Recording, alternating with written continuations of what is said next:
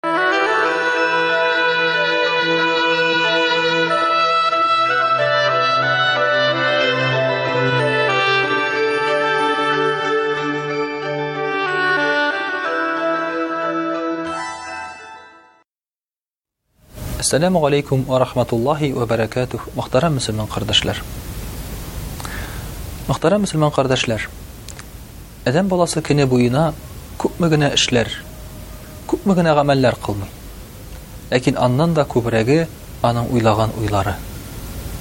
Кеше, мәсәлән, үзеннән-үзе генә калган вакытта да күпме уйлар килеп китә аның башына. Хәтта, мәсәлән, берәр сүз ишетеп алса кешедән, яки берәрсен күреп алса, аның башында шундук фикерләрдән тезелгән җеп барлыкка килә. Менә, мөхтәрәм кардәшләр, кешенең уйлавы, фикерләү сәләте бу иң зур бер могҗиза булып санала дип әйтсәң дә була. Хәтта аның шушы уйлау, фикерләү сәләтен галимнәр дә ача алмыйлар. Чыннан да кеше күп уйлый, күп фикерли. Әмма бар фикерләү дигән төшенчә, ягъни әйтик, мәсәлән, ниндидер мәсьәлә турында Ниндидер бер фәнни мәсьәлә турында я булмаса бер мисал турында уйлау дигән, фикерләү дигән нәрсә бар. Ә бар уйлау дигән сүз фаразлау дигән мәгънәдә. Кешенең фикерләве ул зыянлы әйбер түгел. Кеше уйларга тиеш. Кеше фикерләргә тиеш.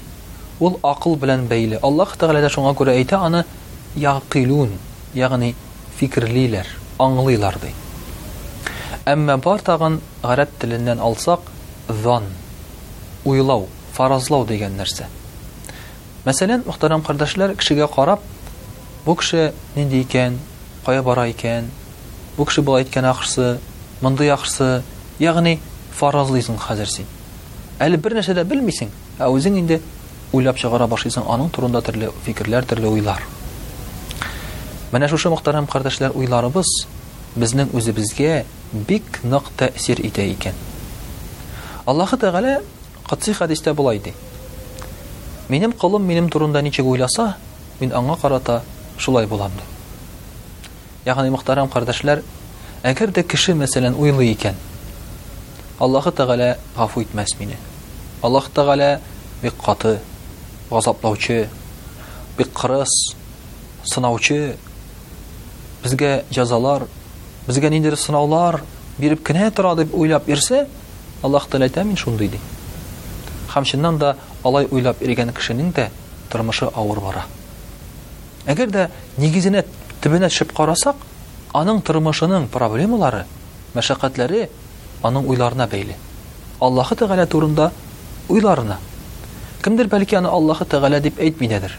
Мәсәлән, тормышны авыр, эшем юк, акча юк, бөтен нәрсәгә акча кирәк, балаларны тәрбияләргә кирәк, иртә белән монда барырга кирәк, кич белән барырга кирәк, машинага бензин салырга кирәк, ягъни гел шушы проблеманы мәшәкатьләрне уйлап йөри. Бер караганда ул проблема да түгел. Ә гади кеше өчен ул көндәлек әйбер. Иртә белән тора, чәй куеп җибәрә, ашый, эчә, аннан соң эшкә чыгып китә, эшләп кайта, керә, ризыкларын алып кайткан. Аның өчен бу көндәлек тормыш. Ул аны кабул итә, үзенең тормышының бер өлеше итеп, җиңел әйбер итеп. Ә инде теге кеше аны Аллаһы Тәгаләдән биргән Авырлык сынау ди. Менә, мөхтәрәм кардәшләр, шушы уйлар безнең тормышыбызны күп очракта авырайтмый микән? Ягъни, бу синең фаразларың, уйларың бер туктаусыз бер-берсенә бәйләнеп, бер мәшәкать артыннан бер мәшәкать чыгарып тора. Менә шуңа күрә дә безнең динебездә хосну-ззан дигән әйбер бар. Яхшы уйлар, матур уйлар. Начар әйберне күрсәң дә, Яхшылык турында уйлау дигән нәрсә бар. Шулай Гомәр радыяллаһу анһу, инде череп беткән кәҗә бәтиенең мәете яныннан үләксәсе яныннан китеп барганда, Карагыз әле, монда нәрсә, нинди яхшы әйбер бар, дигәч, сәхабәләр әйтә, Бу, ди, кәҗә бәтие, ди. Моны хә ашап та булмый, ди, бу сасып ята, ди. Монда бернинди яхшылык та юк, дигәч, Гомар радыяллаһу анһу әйтә, Аның тешләре аппак, ди.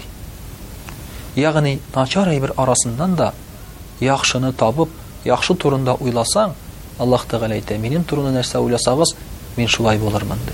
Аллаһ Тәгалә рәхим-шәфкатьле, ярдәм итүче, тормышны җиңеләйтүче, мәшәкатьләрне хәл итүче дип уйласаң, шулай булачак та. Аллаһ Тәгалә шуңа күрә безгә матур, яхшы уйлар биреп, тормышыбызны да шуның белән яхшыртса иде. Вәссәламү галәйкүм вә рахмәтуллаһи вә бәрәкәтүһ.